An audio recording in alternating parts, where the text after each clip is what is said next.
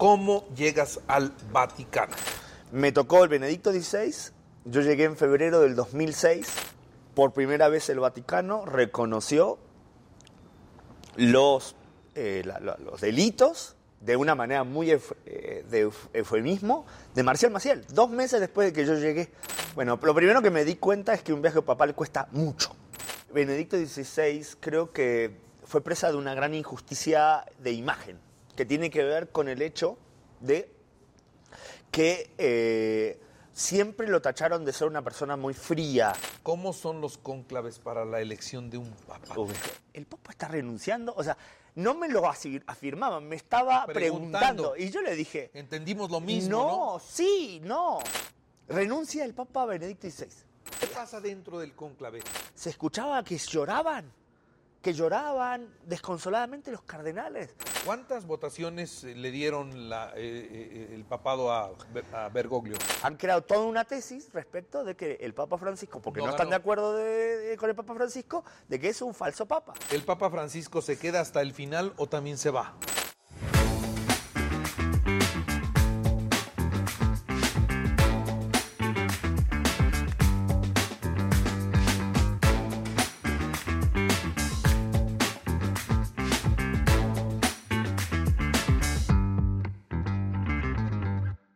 ¿Cómo están? En esta ocasión vamos a tener una entrevista, creo yo, muy, muy interesante.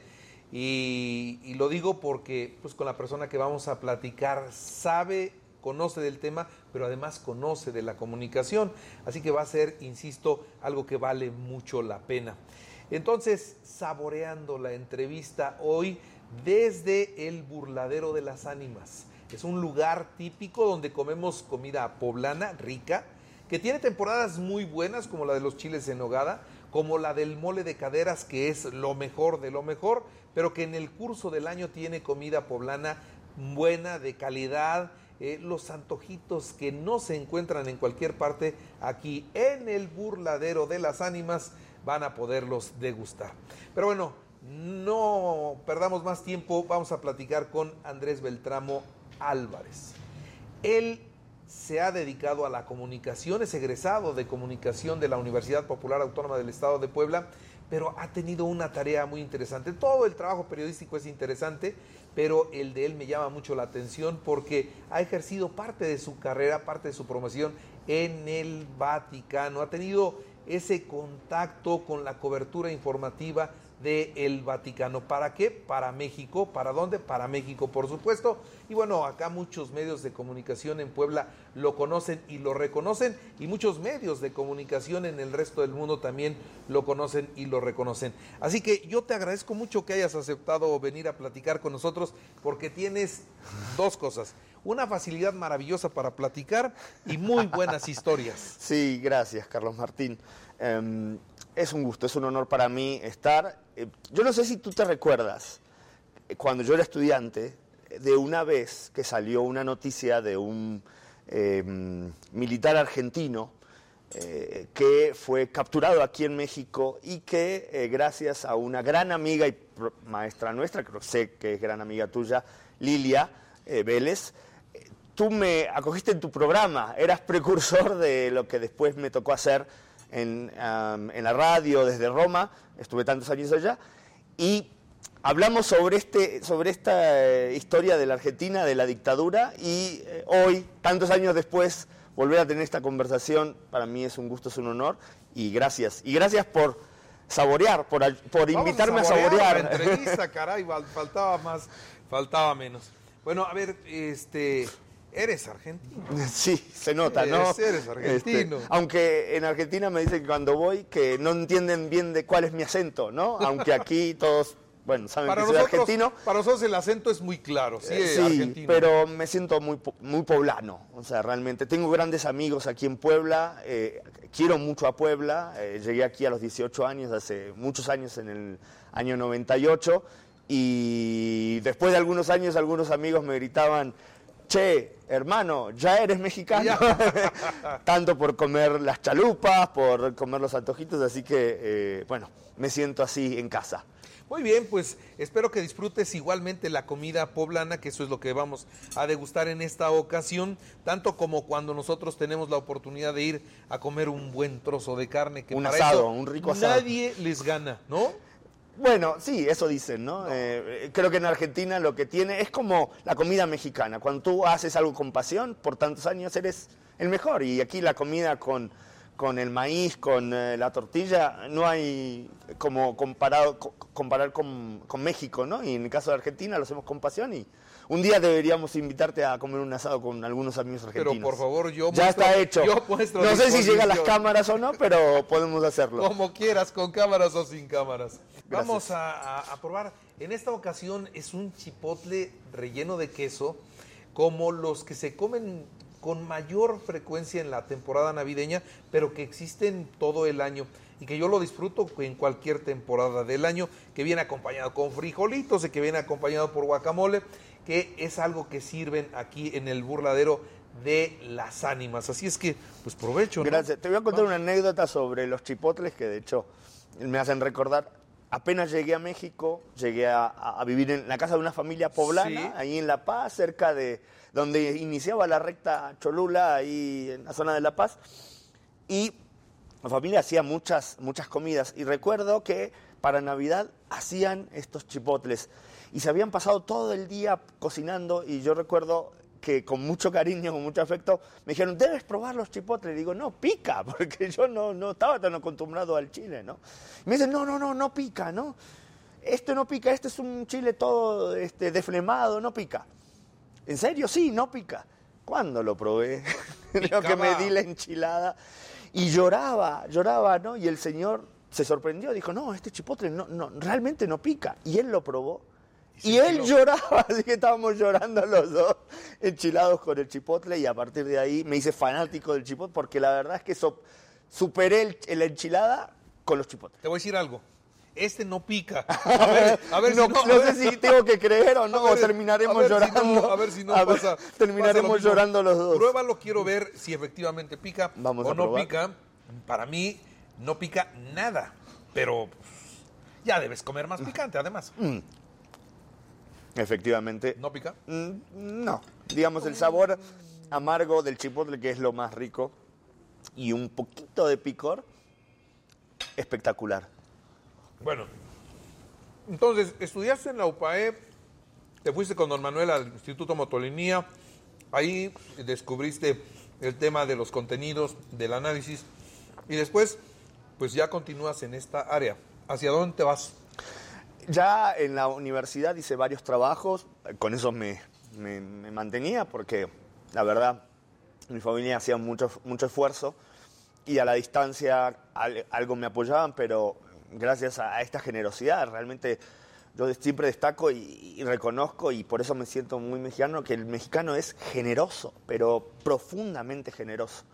Y en momentos difíciles grandes amigos estuvieron cerca. Y cuando salgo de la universidad, surge una oportunidad. También, entre otras cosas, porque en la universidad eh, hicimos mucha comunicación, eh, hacíamos un noticiario, después un periódico, traíamos periodistas a hablar en la carrera. Y uno de esos periodistas fue un periodista de mucha carrera que es Enrique Aranda, que fue subdirector del Universal. Y que a raíz de una conferencia que él dio, nosotros siempre tratábamos de mantener contacto con los periodistas. Y saliendo de mi carrera, yo empecé a mandar currículum a todos los que habían ido a dar conferencias, etcétera. Y justo coincidió que ese año él llega a Notimex y me invita a ser parte de Notimex en la oficina que tenía Puebla, eh, aquí en Puebla. eh, y ahí empiezo ya de manera formal mi carrera periodística, más allá de que había escrito, escribía también en el finado eh, AL de Puebla, escribía algunas notas, eh, mucha práctica, digamos así, para eh, tratar de probar a ver si era lo mío y la escritura empezó siendo lo mío.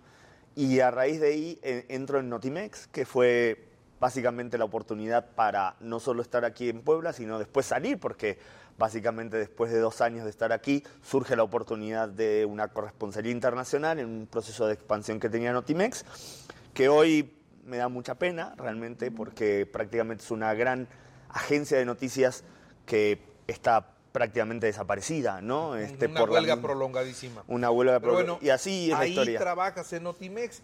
¿Y en qué momento surge la oportunidad de ir al Vaticano? Porque ahí es donde viene el, pues digamos que la parte más, más atractiva de cualquier trabajo periodístico. Es un lugar, es un sitio que, que da para aprender mucho y que da para conocer muchísimo.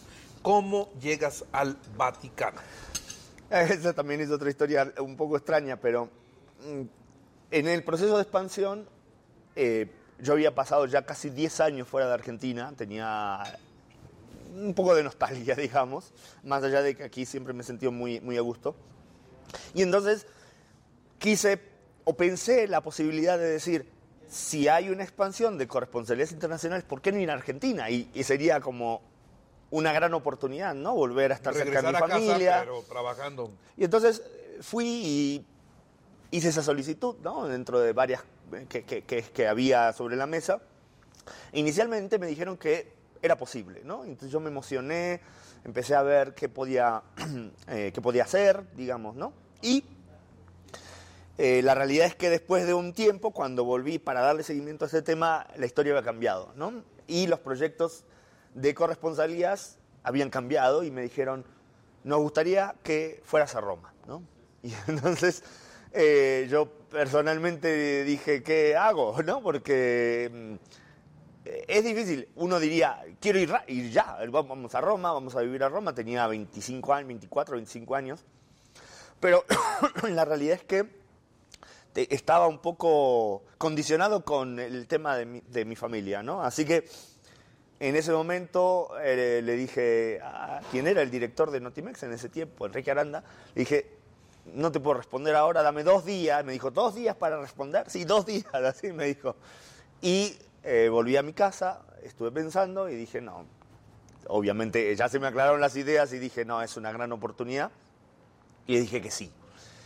Y esto ocurrió ocho meses antes de que yo me fuera, ¿no? Porque tenía que ver todos mis papeles, tenía to- todo de cero, ir a un país desde ceros, vender mi coche, vender mis cosas. Y eso fue un poco la, la historia. Eh, eh, hice un curso de italiano, este, no sabía italiano, este, más, más allá de que yo tengo familiares italianos en Argentina, muchos son italianos, pero yo después, llegando a Italia, me di cuenta que nosotros teníamos arraigado muchas costumbres que eran italianas, pero que nosotros, para nosotros eran argentinas, digamos, ¿no? La pasta y, muchas otras cosas, ¿no? Pero básicamente esta fue un poco la historia eh, de- de cómo pasé de volver a mi casa a eh, poder tener una, una aventura, una aventura lejos, ¿no? Porque además cuando yo llegué a Argentina en una Navidad y le- no le había dicho nada a mis papás y le dije, me voy a vivir a Italia, mis papás abrían los ojos, pero ¿cómo te vas a ir a Italia, no? Y la verdad es que ellos siempre me apoyaron tanto que mm, este, fue como un momento muy intenso, ¿no? Porque realmente era eh, ir a una oportunidad, pero saber que esa oportunidad de regresar y de estar cerca también se fumaba, ¿no? De alguna manera. Así que bueno, esa es parte de... ¿Qué Y- papá te tocó? me tocó el Benedicto XVI, yo llegué en febrero del 2006 y recuerdo muy bien, eh, para empezar a hablar de temas interesantes, eh, llegué en marzo del 2006. En mayo del 2006, por primera vez el Vaticano reconoció los, eh, los delitos de una manera muy de euf- eufemismo de Marcial Maciel, dos meses después de que yo llegué. Una de las primeras noticias, me acuerdo que ahí tuve la oportunidad de hablar con algunos otros vaticanistas, españoles, etcétera, para tratar de interiorizarme de esta situación. Después, obviamente, hubo una historia larga de, de eso, ¿no? Pero de, como para ubicar la referencia en el, El momento, tiempo. el momento histórico en el que llegas es cuando está en, en- en el Vaticano el tema de los pederastas, el tema del padre Maciel, que bueno, sí fue un escándalo internacional y que naturalmente fue con Benedicto con quien esto pues toma, toma, toma más forma. ¿Cuál fue tu primer contacto con el Papa? en mayo del 2006, justo pocos días después de eso, en el viaje del Papa de Benedicto XVI a Polonia, que eh, llegando, como Notimex quería tener una presencia, sale la convocatoria para los periodistas que pueden hacer un viaje papal. Y yo digo, pues voy a pedir. Bueno, lo primero que me di cuenta es que un viaje papal cuesta mucho, mucho. Estamos hablando de 8.000 euros, 9.000 euros. O sea, es un gasto importante solo de la parte del vuelo. ¿no? Eh, y más los hoteles, más toda una serie de cuestiones. Uno se imaginaría, ah, pues voy, voy a un viaje con el Papa, voy a Polonia, pues voy con él, voy en su avión, no me cuesta, no, no me cuesta, y llego y seguramente habrá hospedaje para toda la comitiva que llega del avión y no me cuesta, y las comidas seguramente nos van a atender todos y no me cuesta. Pero no es así. Justamente los periodistas son de las personas que son prácticamente los únicos que pagan en el avión papal, porque el avión papal tiene, es un avión, no es un avión del Vaticano, que es otra cosa que siempre me preguntan, ¿es un avión eh, distinto? No, es casi siempre, en ese caso era Alitalia, que ponía su avión para ida y muchas veces para regreso El es país donde el vas país donde va. En algunos países no ocurre eso y es Alitalia el que, que da, ¿no? Por ejemplo, Cuba. Cuando fuimos a Cuba, Alitalia fue y regresó. Bueno, Si querías regresar te ponían una balsa, pero, pero no un avión. No, al menos no llegaban a eso, ¿no? Y eh, este, eh, la parte de primera clase está reservada al Papa y a los colaboradores más cercanos, su médico, su secretario. Después hay una segunda segundo momento, digamos, un espacio Segunda ubicado línea. a la segunda línea, ubicado a los guardias suizos, a la, a la comitiva del Papa, y al final estamos los periodistas, que somos más o menos set- 75, 80.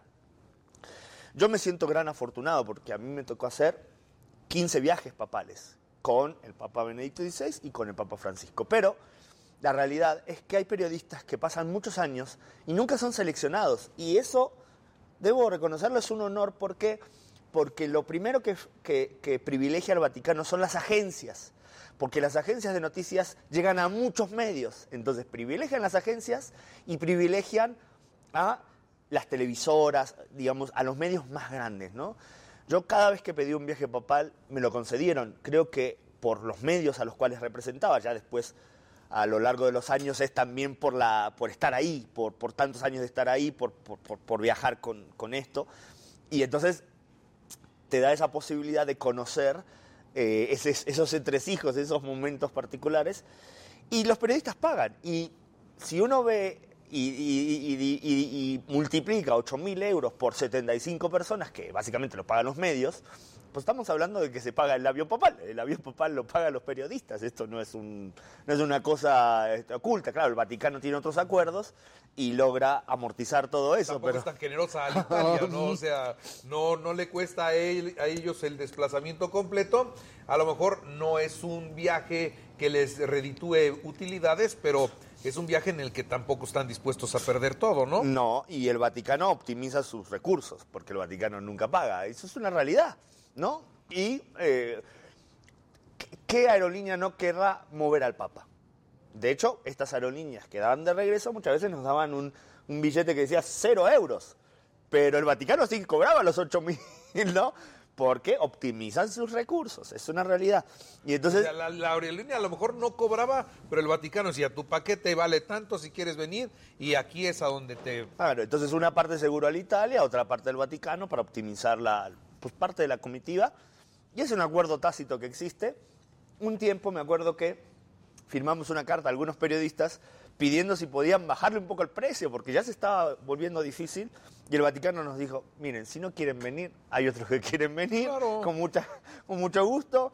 Si ustedes quieren venir, van a tener su, su boleto y, y la, y la facilidad, porque ciertamente hay toda una facilidad logística de estar en los lugares cercanos al Papa. Ese es el gran valor de un viaje papal, estar siempre cerca al Papa. Y eso no, no, lo, da, no, no lo da más que el Vaticano y es, es lo que vale, digamos, ¿no? ¿Fue, ¿Fue la primera vez que tienes contacto con el papá cuando van a Polonia? El Papa Benedicto daba ruedas de prensa antes y después saludaba a todos los periodistas. Hoy el Papa Francisco las hace al final. Fue un aprendizaje. ¿Por qué? Porque el Papa Benedicto solía dar algunas declaraciones que generaban polémica y opacaban los viajes. Y una de las recomendaciones de un amigo nuestro que es periodista al Papa Francisco es, oiga, sé que a nosotros no nos conviene, pero haga las ruedas de prensa al final porque si usted hace una declaración polémica, le va a opacar todo su viaje y usted tiene muchas cosas por decir, ¿no? Si pones, pones en la agenda un tema que no es el viaje, que no es la gira, y entonces, pues todos los periodistas al momento de preguntar a dónde llega, pues lo que van a hacer es hablar de eso y no de la visita necesariamente. Así, así nos pasó en el viaje del Papa Benedicto XVI a Brasil en el año 2000. No te vayas a Brasil, vamos a Polonia. A Polonia, vamos a Polonia. Vamos a Polonia. Eh, ¿Cómo, cómo te encuentras con el Papa? Ese primer encuentro me interesa. Eh, eh, fue un saludo corto. eh, el Papa Benedicto XVI creo que fue presa de una gran injusticia de imagen, que tiene que ver con el hecho de que eh, siempre lo tacharon de ser una persona muy fría, muy poco cercana. Claro, comparado con Juan Pablo II, que tenía eh, ese don, ese carisma, el Papa Benedicto XVI era mucho más, eh, mucho más tranquilo. Pero si algo yo le reconozco, y lo he saludado muchas veces, es que te miraba y, y con los ojos te demostraba que te estaba haciendo caso, que te estaba prestando atención. Y no es fácil, porque el Papa siempre te saluda a ti, pero siempre hay cerca personas que están esperando saludarlo, que le quieren saludar, que le quieren abrir. Y el Papa eh, es muy difícil que no se pierda en la, la atención, ¿no? Y entonces, a mí, la primera cosa que me impactó del Papa Benedicto fue eso. Fue esa capacidad como de abstraerse para escucharte, aunque tú le dijeras una frase o dos frases. No recuerdo lo, que, le, dije, o sea, en esa ocasión. Pero sí recuerdo un- una ocasión posterior de, una, de un saludo en el apartamento papal, después de una visita de un presidente latinoamericano, no recuerdo exactamente, creo que era Guatemala, que fue los días posteriores al brote del H1N1 aquí en México. ¿Te acuerdas esas imágenes? Eh, creo que era el gobierno de Calderón, este, de los lugares cerrados y mascarillas y todas estas cosas que generaron gran eh, noticia a nivel mundial, digamos, ¿no? Y recuerdo que al saludarlo le dije, Santidad, yo represento a México.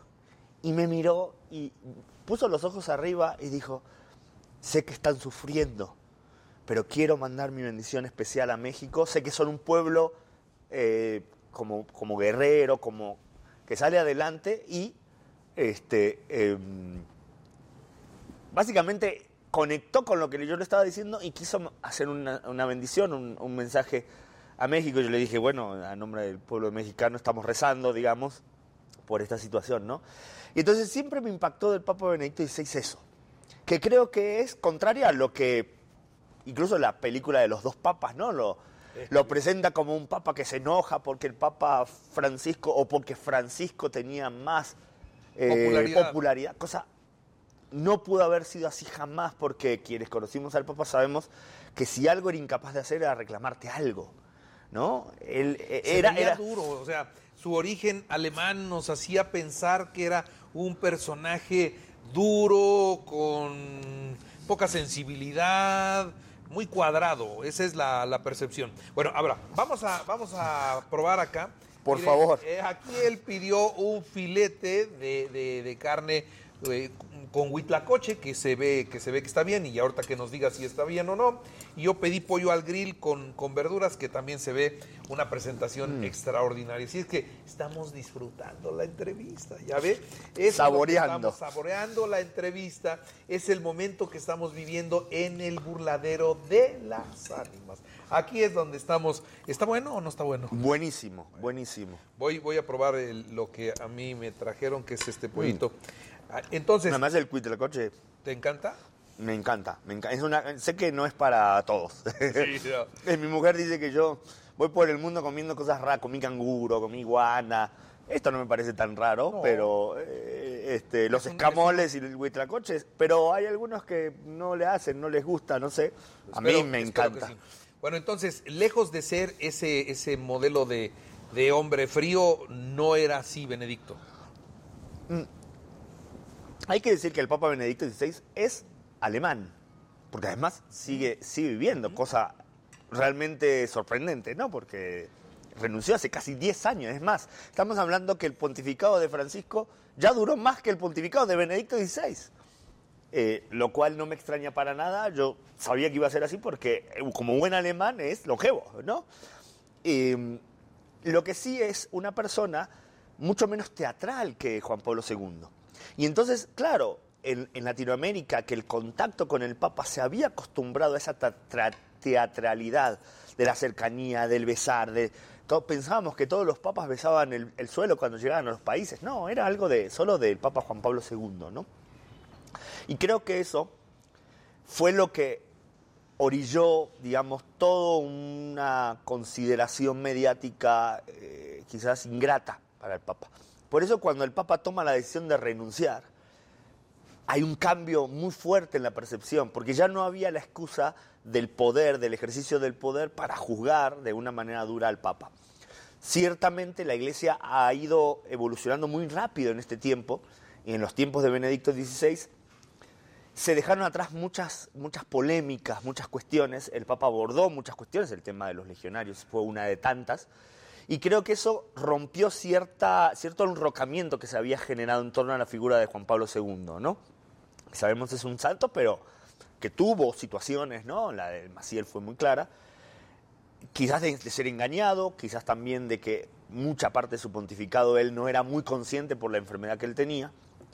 Y la verdad es que Benedicto XVI supo desenmarañar esa, esa situación, pero le costó mucho desgaste, digamos, político como papa y personal. Y eso fue el motivo de, esta, de luego de su renuncia. Me estoy saltando, digamos, Sí, partes no, de la historia, pero bueno, un poco para explicar por qué se le entiende así o se le interpreta así al Papa Benedicto XVI, ¿no? Ahora, siempre los vemos en esos momentos estelares de salidas, de eh, misas especiales, pero en el día a día, el Papa, ¿cómo es que hace?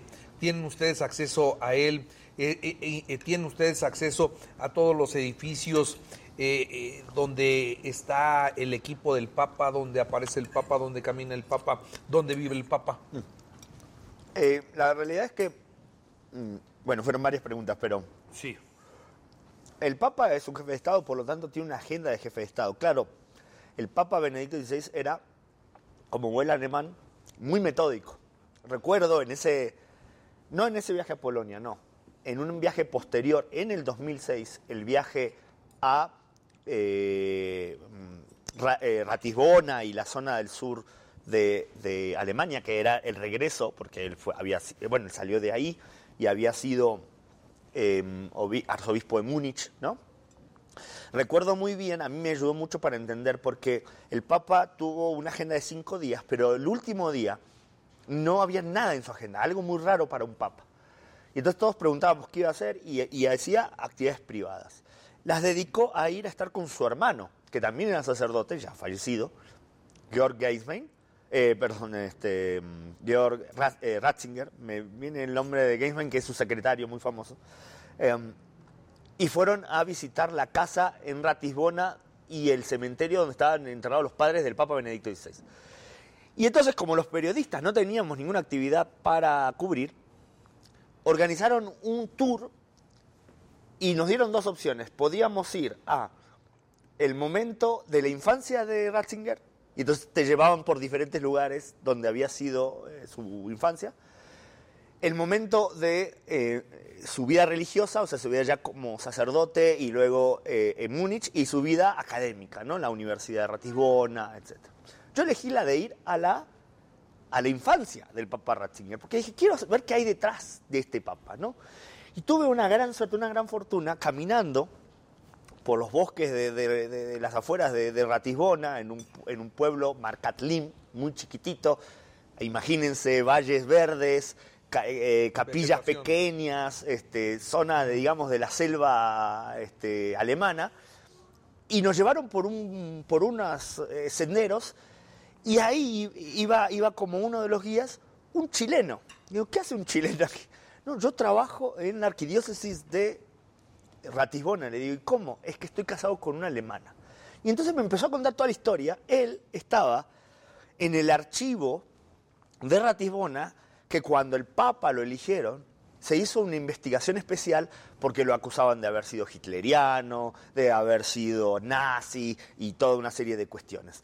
Y él me entregó un documento, yo después escribí un reportaje amplio sobre, con pequeños eh, descubrimientos, pequeñas noticias, con las notas de él y, mucha de la historia. La realidad es que a él le tocó básicamente un momento de crisis en Alemania donde el nazismo no vino y arrasó, se fue comiendo a la sociedad de a poco.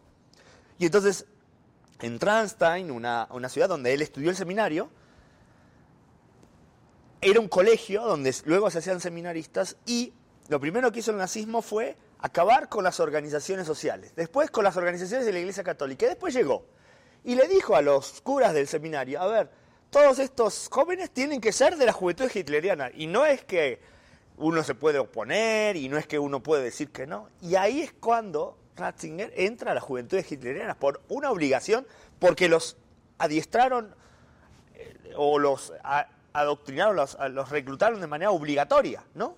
Y entonces, eh, esta historia, digamos, del nazismo, de lo que él vivió, del, salir de la guerra y llegar a, ser cardenal, y después llegar al Vaticano, ser el prefecto de la doctrina de la fe, el que tenía que ser este, así y partir justicia, generó toda esta imagen que en realidad si uno va a escarbar detrás, no es tal. ¿Por qué? Porque hay muchas historias que cuentan, por ejemplo, de cómo él eh, iba a hacer obras de caridad en el silencio, cómo apoyaba a jóvenes estudiantes, cómo eh, en el Concilio Vaticano II era considerado teólogo de vanguardia. Era el, asesor de, cardenales que eran progresistas. Y decía, y en sus libros, sus memorias, mis conversaciones con Ratzinger, ahí lo dice, nosotros queríamos cambiar la iglesia. Entonces, ¿cómo pasó de ser un, teólogo así de vanguardia a ser un cardenal inflexible? Es la historia lo que lo llevó y lo puso en esa situación, ¿no? La necesidad de poner una claridad en la propia iglesia, ¿no? Ok, bueno, así vamos viendo la personalidad del Papa Benedicto. Eh, te preguntaba un poco hacia adentro de los edificios, hacia la ah, vida. Hacia la vida. Me fui por las ramas. hacia la vida de los papas, que es algo que todos los demás no conocemos y que a lo mejor tú por haber estado donde estabas, sí pudiste tener acceso a conocer esos lugares, esos recintos, cómo es esa vida, porque vemos, insisto, momentos específicos de tiempo, de, pero, pero no el día a día. Ese día a día, ¿cómo, cómo Miren, eh, nosotros tenemos la oportunidad de estar en los, a los apartamentos del, Papa. Cuando el Papa hace algunas recepciones especiales, cuando recibe presidentes, a mí me tocó estar cuando recibió el Papa Benedicto al presidente Peña Nieto, estuve cuando recibió al famoso presidente Zelaya de puesto de Honduras, Guatemala, eh, Álvaro Uribe, eh, Cristina Fernández de Kirchner. Y en esas ocasiones uno puede ver el contexto donde el Papa vive. Claro, durante la semana no es que uno puede tocar el timbre y decir voy a hablar con el Papa. Lo que sí tenemos la suerte ahora es de conocer dónde vive sí el Papa Francisco, porque donde vive el Papa Francisco es una, digamos, una casa, la casa de Santa Marta, donde normalmente van los cardenales y donde normalmente los periodistas nos reciben eh, eh, nuncios cardenales para entrevistas o para dialogar. A mí me ha tocado muchas entrevistas de cardenales. Recuerdo ahí en la casa de Santa Marta, en una, en una mesa como esta, haberme enterado antes que nadie que, el Papa había cambiado una agenda del Papa Francisco, había cambiado una agenda de una de su visita apostólica a México, por algunas problemáticas que había tenido personales con el, el entonces cardenal, bueno, sigue siendo cardenal, pero entonces arzobispo de la Ciudad de México, el cardenal Norberto Rivera, ¿no? Y habían propuesto tener una, eh, un encuentro con artistas en el, en el eh, Auditorio Nacional, y el Papa había aceptado, y luego el Papa se echó para atrás por, por problemáticas internas, y haberme enterado así en el pasillo, ahí en Santa Marta, o haber estado en una entrevista con alguna personalidad cercana al Papa, salir y que el Papa salga. O sea, ahí en ese momento, ¿no? Eh, digamos, esa es la fortuna de que el Papa viva no en los aposentos, porque los aposentos están en la parte más alta del Palacio Apostólico y el Papa Francisco dice, y además si uno lo ve, es así, es toda una logia. La logia es todo un edificio cuadrado, que en el centro tiene un patio, digamos, ¿no? Y entonces uno para llegar a los aposentos tiene que pasar por todas las habitaciones, todas son afrescadas. Y todas tienen cada vez una puerta más pequeña, más pequeña, más pequeña. Entonces el Papa Francisco dice que él no está ahí porque para entrar a ver al Papa se requiere pasar por todos estos filtros y que él no quiere a alguien que le tenga la llave de su picaporte, de su puerta, porque quiere tener contacto con la realidad. Y un periodista, colega amigo mío, me decía, ¿cómo se verá Roma desde allá? ¿No? Lo hemos visto porque cuando participamos también nos podemos asomar por las ventanas. La gente se ve pequeña, se ve chiquitita la Plaza de San Pedro, porque parece que está cerca, pero en realidad no es tan cerca, son bastantes, bastantes metros. Y dice, un papa como Bergoglio, que quiere estar cerca de la gente, no va a ver a la gente chiquitita, que no ve sus facciones, que no ve sus ojos, no ve su, expresión. expresión. Quiere estar cerca de la gente, quiere comer en un comedor donde haya otras personas. Y ese es el sentido de poder ver, este, digamos, lo que hoy el Papa Francisco tiene. ¿Qué pasará con el aposento papal en el próximo papado? Esa es un gran- una gran incógnita, ¿no? Porque ¿Lo van a volver a usar o no lo van a volver a Está usar? todo ahí, este, esperando al próximo Papa, como debe ser, pero básicamente toda la logística que hace eh, tener un aposento papal, porque está el que recibe las cartas, el que le filtra los documentos al Papa, cuáles son los más importantes, cuáles son los menos, los que sacan fotocopias, los que llevan el café, todo eso es una logística que hoy está, no está ahí, está más cerca en Santa Marta, incluso está un poco desconcentrada, ¿no? E- Eso fue algo que pasó con la llegada del Papa Francisco. Eh, yo digo, se- eh, rompió un poco con el glamour de, del Vaticano, porque siempre tenemos la idea, o por lo menos es la idea que yo tengo desde niño, que esos, esos aposentos, esa, esa, ese, lugar donde está el Papa, pues es un lugar de lujo, es un lugar de privilegio, es un lugar donde pues lo vemos en el balcón cuando hay eh, eh, eventos importantes, o sea, lo vemos allá arriba y lo vemos inalcanzable. Y, y bueno, uno imagina, bueno, la vida que tienen ellos debe ser una vida muy, muy, muy nice. Eh, bueno, el Papa cuando fue al, el Papa Francisco, ¿eh? Eh, cuando fue al, al apartamento, y hay unas imágenes que se pueden ver y se pueden conseguir en internet, él entra y lo primero que dice, ah, pues yo pensé que era más lujoso. Es que en realidad se confunde el lujo con las obras de arte. Y esa es una tendencia muy occidental, ¿no? Hay muchas obras de arte, pero si uno empieza a buscar muebles, pues son muebles de madera, claro, seguramente costosos, pero que tienen cajones igual que los demás, digamos, ¿no? Entonces, eso, los frescos y el, y el, y el dorado que acoge el palacio, al- a los apartamentos papales, lo que lo hace ver como lujoso, lo que sí es imponente. Y esa es la sensación. Uno confunde imponencia con lujo el minimalismo puede ser lujoso y sin embargo es minimalismo. Entonces, si uno dijera, quiero vender el Vaticano, es difícil porque lo que más cuesta del Vaticano está en las paredes, está en los techos. Y entonces, claro, tienes el Pinturicchio, tienes eh, Da Vinci, tienes este eh, Botticelli o lo que quieras de, de grandes artistas, y eso es de un valor incalculable. Ahora, el Papa sí usa la parte, digamos, del apartamento pontificio del segundo piso, que es la parte diplomática.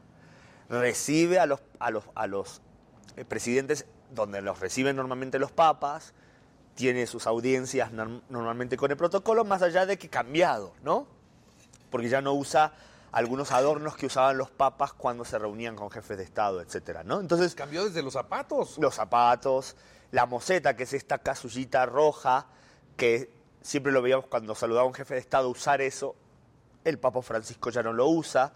Y entonces todos esos detalles son los que hacen cambiar un poco el eje, pero son gestos, son gestos, no, no cambian a la esencia del Vaticano. Uno no entra cambian al en la esencia, no, pero en la percepción de la gente sí. Porque eh, eh, en- eh, yo, yo veo un papa como eran los papas, con ese glamour que, si se vale la expresión, eh, se muestran. Y luego veo al Papa Francisco y el Papa Francisco lo veo más como A la mano. como más acá, más amigo, más cercano, más, más real, más, más terrenal. Y a los, a los otros papas los veías así como inalcanzables, como, como unos personajes que están más, más allá de tu, de, tu alcance. Eso es verdad. Ciertamente eso no es solo con el Papa Francisco. Creo que quien inició eso de manera intencionada fue Juan Pablo II. Cuando Juan Pablo II se acuerdan, cuando se asoma y dice, este, yo soy un papa venido de lejos, del, de muy lejos, porque de fin del mundo dijo eh, Bergoglio, digamos, ¿no? Y si, hablando un poco en italiano, eh, polaco, digamos, ¿no? Este, si me equivoco me, van a corregir o, o, ustedes me corrigen, ¿no? Lo cierto es que el Papa, hasta ese momento, cuando lo elegían, los papas no hablaban a la multitud, solo bendecían. Hasta Juan Pablo I daban su bendición. Bueno, con esta, digamos, ¿no? Daban su bendición. Y entonces hay toda una historia de cómo el Papa obligó a hablar, que quería hablar, ¿no?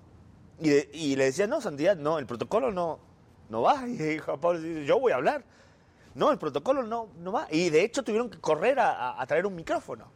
Bueno, también hay una imagen de la primera audiencia de los miércoles del Papa Juan Pablo II, donde el Papa está arriba en el atrio de la Basílica de San Pedro y que grita, este, abrid las puertas de par en par, ¿no? Espalancate, porte a Cristo. Es una frase muy famosa.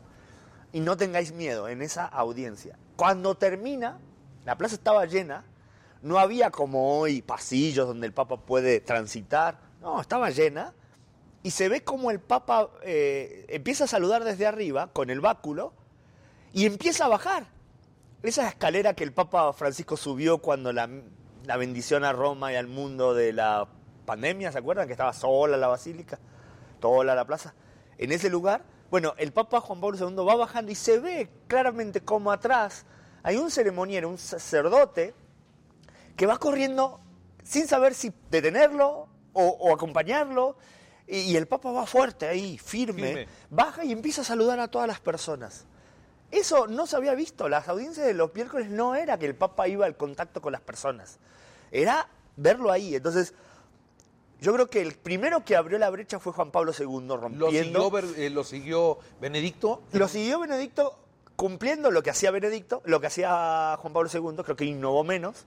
Y obviamente Francisco ya fue otro, otro ámbito, ¿no? Esta, situación de, romper un poco el protocolo genera otras... ¡Ay, Dios! Bueno, el vino, por favor. por favor, por favor, buen pretexto. Este era necesario. Sí. Este, este, este, este, esta situación de cambiar el protocolo, de estar muy cercano, eh, ha generado muchos cambios de poder. Porque si yo tengo tal picaporte, tal puerta por abrir, y soy el único que puede abrirla porque puedo conseguir solo para este lugar, etc., esa persona obtiene poder. Me refiero de la estructura vaticana. Y entonces cuando el Papa dice, eh, no va a haber esta en primera fila, no va a haber esto, no solo deja a personas fuera de esa ecuación, sino deja a funcionarios del Vaticano sin la posibilidad de aprovechar esa, este, digamos, ese pequeño poder, digamos, que dan eh, los entresijos de estar en el Vaticano y poder decir, yo te puedo poner a saludar al Papa, ¿no? Y, te, voy a comentar una cosa adicional que quizás te interesa también, desde el También hay influyentismo, también hay más de lo que vemos en cualquier gobierno. y lo hay también en los medios y, la, y, digamos la locura por tener una entrevista con el Papa fue eh, durante varios años en el pontificado del Papa Francisco un gran tema, porque ¿a quién le das la entrevista? ¿Al medio más grande que por ahí no está de acuerdo con la iglesia o lo critica? No, al New York Times, ¿no? O al Washington Post o a esta televisora.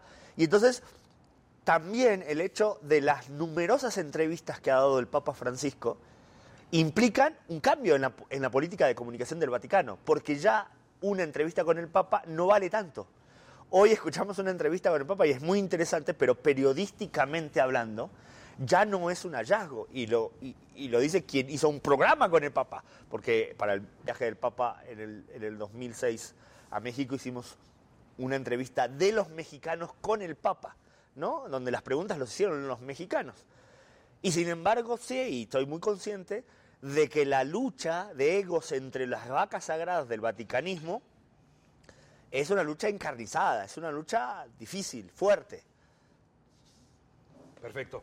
Bueno, ahora vamos a probar una natilla que también es un postre muy, muy, muy poblano, aquí en el burladero de las ánimas. Aquí estamos platicando, estamos saboreando una muy, muy buena entrevista y conociendo un poco más de lo que hay detrás de las puertas de el, del... Esta sí no pica. No, esta sí, esta sí no, no pica. Oye, ¿cómo es algo que todo el mundo ve y que cuando sucede todos estamos pendientes? ¿Cómo son los cónclaves para la elección de un papa? ¿Cómo fue? ¿Te tocó la de la de Benedicto después de que sorprende a todos y que tú eres de los pocos que se da cuenta de lo que estaba diciendo Benedicto cuando dice que se va a retirar? Sí. Este, que eso es algo que te debo reconocer porque eh, algunos pues, periodistas estaba hablando el Papa y se les resbaló y no se dieron cuenta y lo que estaba diciendo es que se iba. Y en este caso tú sí fuimos dos o tres que en el momento captamos este, ese momento. Pero déjame contarte rápido de ese momento, porque, bueno, yo obviamente considero que es la noticia más, más grande que me tocó compartir. Fui el primer periodista de, de habla hispana en, en, todo el mundo que, que, dio la noticia y escribió un tweet eh, diciendo que el Papa había renunciado. Era un lunes, me acuerdo muy bien, 11 de febrero que en el Vaticano es feriado, porque es, como el día de la independencia del Vaticano, porque es el día que reconoció el gobierno de Italia, de Mussolini, en 1929, el Vaticano. Entonces, por lo tanto, todos los periodistas italianos que se atienen al calendario vaticano no van al Vaticano. Pero además el Vaticano está a medio gas. Pero resulta que ese día habían convocado un consistorio, que es una reunión de cardenales con el Papa, para anunciar el día que se iba a hacer la ceremonia de canonización de algunos beatos, que se iban a declarar santos a unos beatos. Entre ellos, una religiosa mexicana. Entonces, claro, periodista mexicano, me atengo a los calendarios mexicanos, voy. Voy al Vaticano, a la sala de prensa del Vaticano. Era una, una mañana gris, hacía frío. Me acuerdo que fui en autobús, crucé, atravesé la plaza de San Pedro y entro y veo a Francesco, un ujier de la sala de prensa del Vaticano, un gordito italiano, acabo de estar en Roma, bueno, hace cinco meses y lo volví a ver, sigue ahí, son de esos este, hombres históricos, sí. de personajes que abren y cierran. Este, eh, y me dice, ¿cómo está Beltramo? Siempre así, muy, muy dicharachero. Entro, me siento y eh, nosotros esperábamos el, comunicado final porque normalmente esas reuniones no se transmiten en la, en la sala de prensa del Vaticano, que está frente a la Plaza de San Pedro en el circuito cerrado, que básicamente solo para periodistas. Y de repente empieza a transmitirse. Y por ahí va caminando el padre Lombardi, el jesuita, el director de la sala de prensa del Vaticano, y le digo, oiga padre, ¿lo van a dejar? Porque normalmente no, no transmiten este consistorio. Sí, sí, lo vamos a dejar. Y entonces yo agarré mi, mi libreta con mi, de mis notas y empecé a escribir todo lo que era el consistorio, porque nunca había visto cómo se sentaban los cardenales, etc. El consistorio es la reunión del Papa con cardenales para decidir algo. Todas las ceremonias religiosas, sobre todo estas en latín, porque estaba en latín, tienen una especie de tiempo, una tempística, como la música, ¿no? Uno se va dando cuenta cuando va llegando al final. Y yo estaba sentado, se empieza el final y yo estaba anticipando mi nota, ¿no? este, esperando la fecha, pero anticipando sobre quién era esta santa, etc. ¿no? En, mi, en mi tableta, digamos. ¿no? Y en ese momento escuchó que cuando, tiene que entrar la bendición, el Papa está mirando un papel y está leyendo un documento. Y entonces empieza a decir, y en ese momento escucho una frase que, que era ingravigense tatem que Ingrediense Tatem es el título de la, del documento vaticano de Pablo VI, del Papa Pablo VI, que por primera vez introdujo la renuncia de los obispos. Antes los obispos morían, eh, hasta los 100 obispos, años, ¿no? Sí. Y entonces el Papa Pablo VI dijo, no, a los 75 años que presenten su renuncia, el Papa se las acepta o no, y si estás mal enfermo, puede haber una sucesión y no le damos inestabilidad a las diócesis, que había diócesis que por 10 años un obispo enfermo y no tenían presencia y se llamaban Ingravigense Tatem. Entonces yo cuando dije esto, algo tiene que ver con la renuncia. En ese momento Dije, y me doy vuelta y me agarra un periodista francés, Charles de Perpero, de una agencia francesa, y me dice, ¿el Papa está renunciando? O sea, no me lo afirmaban, me estaba preguntando. Y yo le dije... Entendimos lo mismo. No, sí, no. Y en ese momento una colega, Giovanna Kirri, de la agencia ANSA, que estaba justo ahí, enfrente a nosotros, se levanta y dice, muchachos, el Papa está renunciando. Entonces yo me alcé y le dije, porque ella tenía su teléfono cerca, y entonces era la conexión rápida al, director de la sala de prensa, llama al padre Lombardi.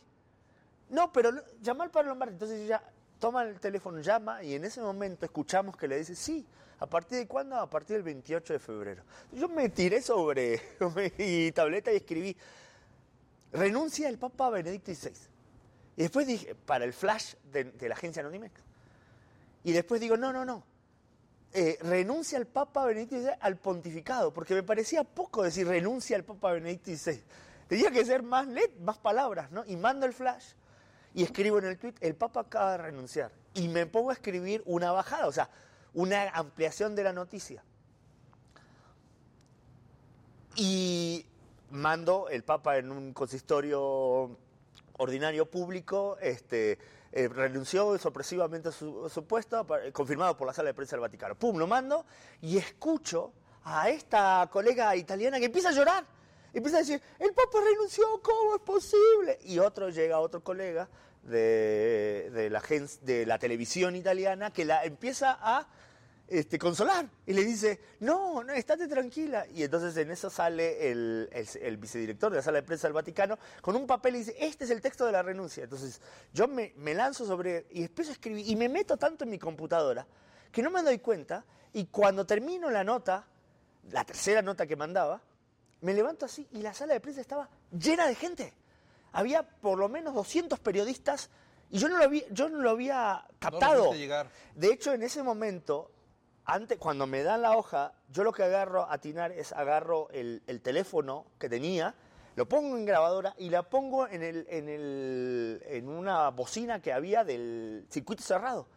Y ahí después escucho al decano del Colegio Cardenalicio, el cardenal Ángelo Sodano, que, que empieza con esta frase. Santidad, usted nos acaba de hacer como un rayo en cielo abierto, digamos, ¿no? Así lo dijo, es una frase italiana. Este, y ahí empieza a hablar de la renuncia.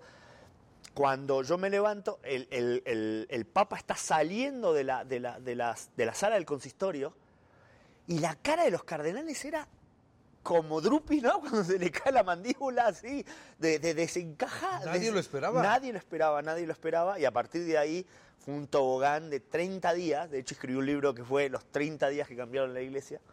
De entre la renuncia del Papa Benedicto XVI y la elección del Papa Francisco. Pasaron exactamente 30 días. ¿Y qué pasa dentro del cónclave? ¿Hay pronunciamientos? ¿Qué, es lo que sucede para, para que finalmente los cardenales voten? Hay, una cosa muy importante que es el precónclave, donde se cocina mucho la, política del cónclave, es antes del cónclave, porque del cónclave básicamente van a votar. Sí hay una reflexión de un, casi siempre un, un cardenal anciano al inicio del cónclave, y luego hay todo un rito donde cada uno jura, dura una hora para que los 120 cardenales, en este caso eran 115, voten primero tienen que jurar ante la Biblia cada uno con su nombre y todo. Bueno, ese, eso dura una hora. Y después hay sesiones por la mañana y por la tarde que básicamente están destinadas a votar y a contar los votos. Y entonces, ¿dónde se da la política o dónde se da el momento de discusión? Los días antes del cónclave. Lo que todos llaman el precónclave, que además esta vez fue muy, eh, muy armónico porque no había un papa que, se había, que había fallecido. Que fue la primera vez, bueno, no, hubo otros congresos, pero eh, de la, última vez moderna, vamos a decir, que hubo un conclave con un papa que renunció, bueno, la última vez en 500 años, porque la última vez que había renunciado un papa era Celestino V, hace 500, 498 años, ¿no? Y entonces, en esos días previos, donde nosotros podíamos ir al ingreso y a la salida, los cardenales escuchaban intervenciones de entre ellos y había momentos de debate. Y ahí uno de los elementos que fue clave fue un discurso que dio Bergoglio, que de hecho se hizo muy famoso, el discurso que le llaman después del reflejo de la luz de la luna, donde él dijo básicamente que la iglesia era como la luna, que no tenía luz propia, que tenía que reflejar la luz de Cristo. ¿no? Y entonces la, pasión con la cual él discute, debate, eh, eh, empieza a convencer a algunos, ¿no? Pero había otros temas, el Batilix, el famoso, famoso Batilix, habíamos asistido a un juicio del mayordomo del Papa, a mí me tocó estar ahí cuando el mayordomo confesó y dijo, yo creo que soy un espía de la Virgen María.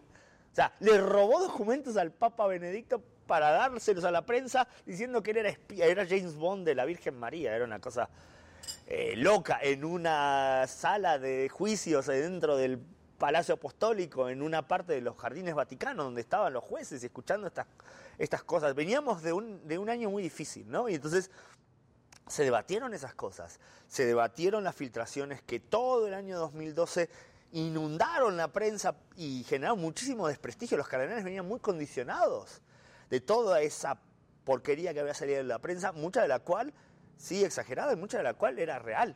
¿no? Y entonces, ese era el ambiente que se vivía en esos días. Y entonces se hicieron reportes sobre lo que estaba pasando en la curia, se hicieron reportes sobre lo que estaba pasando en la iglesia, se hicieron reportes sobre la situación de los católicos en el mundo. Y muchos me decían, bueno, entonces van a decidir por el Banco Vaticano. Y yo creo que es un poco reduccionista pensar que decidían por eso. Imagínate una persona, un cardenal mexicano, 70 años, llega a Roma, con los problemas que tiene México, con los católicos que son, con que la gente se está yendo por montón de la iglesia, que la, fe se pierde. ¿Ustedes creen que a esa persona lo primero que le aqueja es el Banco del Vaticano? Hay, problemas graves, la violencia, eh, eh, la falta de, fe, la falta... Hay muchas cuestiones que aquejan a los cardenales y que los generan una atención tan grande que hay testimonios famosos que cuentan que en los cónclaves del siglo pasado, donde los cardenales dormían adentro de la Basílica de San Pedro, en unos cuartitos quitados por tabla roca, divididos por tabla roca, por la noche, cuando a las 12 de la noche, se escuchaba que lloraban, que lloraban desconsoladamente los cardenales por la complicidad de tener que elegir un papa, ¿no? Alguien que pueda dar esperanza al mundo, que pueda tener una voz, que sea un diplomático, que no es tan fácil elegir un papa, ¿no? Y entonces, no digo que es menos emocionante, quizás es más este, detectivesco hablar del Banco del Vaticano, pero lo otro es también grave y complicado y difícil, ¿no? ¿Cuántas votaciones le dieron la, eh, eh, el papado a, Bergoglio? Ahí hay otra anécdota también, eh, lo que se conoció fue que fueron cinco, pero en realidad fueron seis. Y esta es otra historia que salió, después se perdió un poco en los anales de la historia, pero una, una falsa votación del Papa Francisco, que fue el segundo día por la tarde. ¿Por qué? Porque los cardenales tienen unas papeletas donde dice io, el ego, eh, sumo pontífice y el nombre. Tienen que poner el nombre. Y cada uno, la sierra se es un, como un sobrecito, como una hoja doblada al contrario. Entonces tú doblas y queda en forma de sobrecito. Eh, eh, está rectangular, pero tienes las puntas que se doblan hacia el interior y entonces se, ve en forma de sobrecito. Bueno, cada cardenal primero tienen que votar, primero hacen una oración, tienen que votar y después tienen que pasar eh, en fila por el centro de la capilla Sixtina, que por cierto, la capilla Sixtina le hacen un doble piso porque ustedes entran a la capilla Sixtina y ven que hay un altar, un altar que tiene dos niveles. El piso, al momento que se vota un conclave, está a la altura de ese, no tiene, no tiene este, hay escalones. escalones. ¿Por qué? Básicamente hacen una estructura. Nosotros el día antes del conclave pudimos entrar adentro de la Basílica de San Pedro y adentro de la capilla, Sixtina y ver la, este, la chimenea y ver este detalle en donde básicamente es toda una estructura de madera para que ningún cardenal se caiga, ¿no? Y entonces ellos están, como lo hemos visto en algunas películas, o en las imágenes de antes del cónclave, porque de hecho eh, cuando entran al cónclave el, el ceremonial dice extra omnes, quiere decir salgan todas las personas que no son, se cierra y empieza la votación, pasan, dejan su, su sobre y después hay escrutadores que toman los sobres y cuentan Cuentan uno, dos, tres. Cuando llega, obviamente, fumata negra, fumata negra, el primer día, fumata negra, fumata negra el segundo día, a la quinta, para el público en general, fue fumata blanca, quinta votación. Lo cierto es que en la quinta votación aparecieron 116 papeletas. Por algún motivo, claro, ellos tienen varias papeletas. Lo que se dice es que supuestamente alguno no se dio cuenta y estaban pegadas las papeletas, firmó la de, la de arriba y la de abajo se fue. Y entonces eh, hacían algunos bromos que... Fraude electoral. No, que, que si era voto por, eh, voto, Por voto, por voto por casilla. ca- casi, este, urna por urna, ¿no? Este, cardenal por cardenal. Bueno, fuera de broma, hay algunos eh, eh, extremistas, periodistas incluso, que hoy han creado toda una tesis respecto de que el Papa Francisco, porque No no, están de acuerdo de- de- con el Papa Francisco, de que es un falso Papa y que el verdadero Papa es Benedicto XVI. Claro, se mueven en unos circuitos muy pequeños, digamos, ¿no? Muy intelectuales este, ahí del Vaticano. Pero lo cierto es que en la sexta votación, quinta para el público en general, a final de cuentas se anuló esa votación, volvieron a votar y supera los 75 votos el Papa Francisco y gana, gana la elección. Y en ese momento se alzan todos, estaba el cardenal Humes, ya fallecido, un brasileño, lo abraza y le dice, no te olvides de los pobres. Y ahí a él le viene la idea de decir, yo voy a ser el Papa Francisco. Es la, la historia un poco. La chimenea. ¿Qué le ponen para que la fumata sea negra o sea blanca? Eh, en estos días te voy a regalar, y quizás un día lo puedes tuitear, te voy a regalar una foto de lo que le ponen, porque tuve también la suerte en una, eh, re- este, en una movida ahí vaticana de entrar al museo de la Capilla Sixtina, que no está abierto al público. Es un museo porque básicamente ahí depositan muchas cuestiones. Es básicamente la, eh, la sacristía de la Capilla Sixtina. ¿Dónde entras? Si tú entras por la, eh, digamos, es por el Museo Vaticano a la Capilla Sixtina, entras, Entras por, por el lado del altar. altar. Esa es una puerta. Justo al otro ángulo hay otra puerta, que es que va a la famosa sala de las lágrimas, que es donde se dice que los papas lloran porque se tienen que revestir y por eso le llaman la sala de las lágrimas. Que no es más que un pasaje eh, de una escalera por detrás de la capilla sixtina, pero que básicamente lo usan como sacristía. Por ese lugar te entras a una puertecita y está la verdadera sacristía de la capilla sixtina. Ahí puedes encontrar la pluma con la que firmó Bergoglio su voto, nadie sabe por quién votó, obviamente por sí mismo seguramente no, el libro, el breviario, eh, la, Biblia que tenía él, como, porque cada cardenal le ponen, y luego eh, las túnicas que, que estaban previstas, todo lo que fue el día del cónclave. Y ahí eh, aparece una caja que tiene forma como de una batería de coche, pero de metal.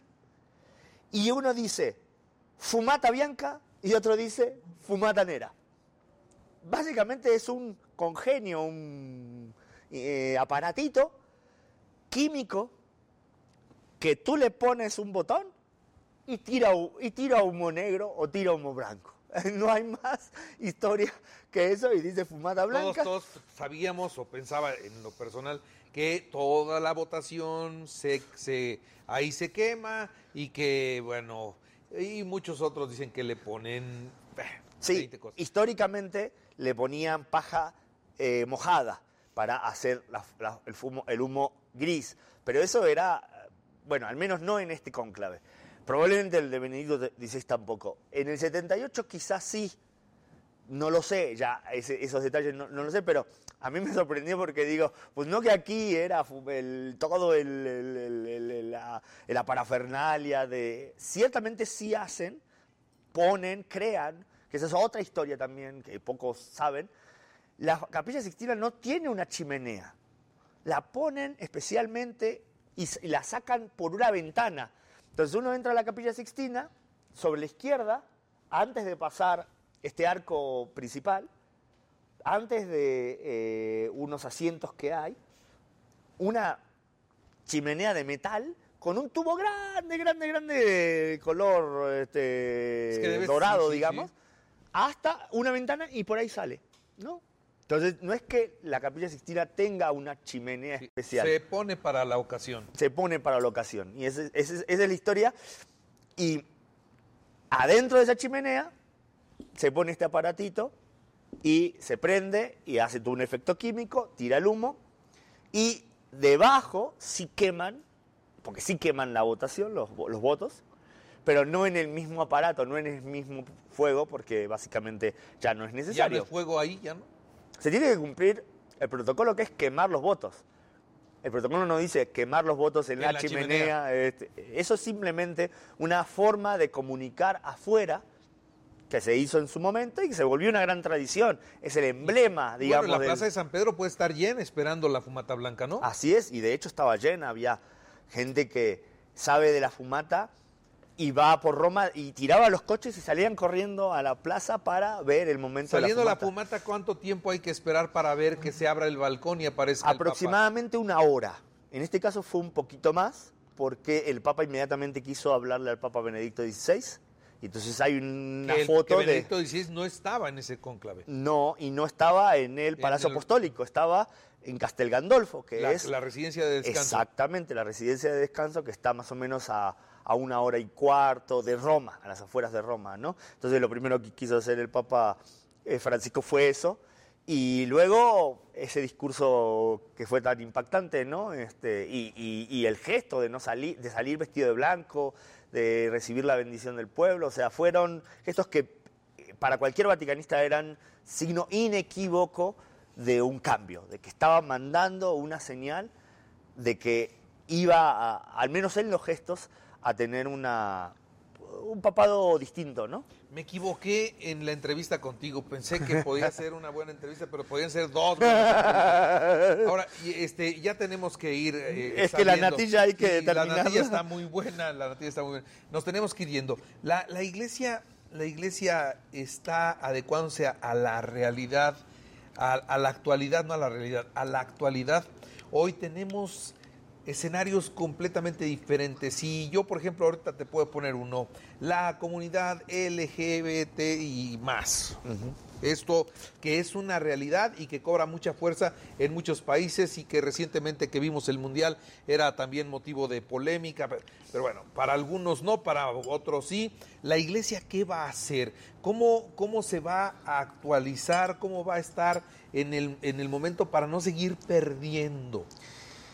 Sí, yo, creo que eh, el, el, gran debate de la Iglesia en los últimos dos siglos, básicamente, fue cómo salir al paso de la realidad. No es algo nuevo, nos olvidamos, quizás perdemos de vista las perspectivas, pero se hizo un concilio por lo que estaba pasando en el mundo. En el año 65, este, eh, eh, después de la guerra, eh, la modernidad, y los papas seguían siendo llevados por los este, sedieri, ¿no? Ahí este, recordamos las imágenes de papas como Pío XII que se movían porque había personajes este, vestidos con, de caballeros que lo llevaban, eran como el papamóvil de la época, digamos, ¿no? Y la realidad es que la iglesia era percibida como lejana, ¿no? Y no fue fácil cuando se, con- se convoca el, co- eh, eh, el concilio, porque no dijeron, bueno, vamos a hacer una reunión para tener estos temas y ya tenemos definido cómo lo vamos a hacer y no hay debate. No, había que debatir. Hoy, 40, 50 años después, la iglesia sigue debatiendo. Y, el, gran, el gran punto de conflicto que- que- que logro percibir, que siempre percibí y que me ha llamado mucho la atención, es los que quieren debatir contra los que no quieren debatir. Los que quieren que la iglesia salga al encuentro y los que quieren que lo que prime sea una, un- un- una esencialidad de la iglesia un poco más arrocada. Ahora, eh, eh, no digo que unos estén bien y otros no, simplemente digo que ese es el fenómeno que se da. Y de tantos años de estar en el, en el Vaticano, de haber visto muchos de estos debates, veo que ha, habido un avance en al menos debatir más abiertamente sobre estas problemáticas. La iglesia ya sabemos lo que opina y lo podemos leer, Qu- qu- quizás es eh, la instancia religiosa más clara porque está ahí lo que dijo Jesús. Entonces no es que uno puede interpretar, bueno sí, hay interpretaciones de hasta dónde llegar cada cosa, pero si Jesús dijo el hijo pródigo, pues no es que deja mucho a la imaginación, o sea, es quizás el ser humano que no quiere aceptar ese mensaje que es tan radical y tan profundo, ¿no? Y entonces cuando llega el Papa Francisco y pone sobre la mesa cómo somos cristianos, nos ocurre que nos viene un temor, un temor a ponernos en juego y decir, a ver, resulta que no éramos tan buenos cristianos, resulta que somos pecadores y resulta que no hay cristianos de primera, católicos de primera y católicos de segunda y que el que no va a misa también tiene derecho a, ser acogido, ¿no?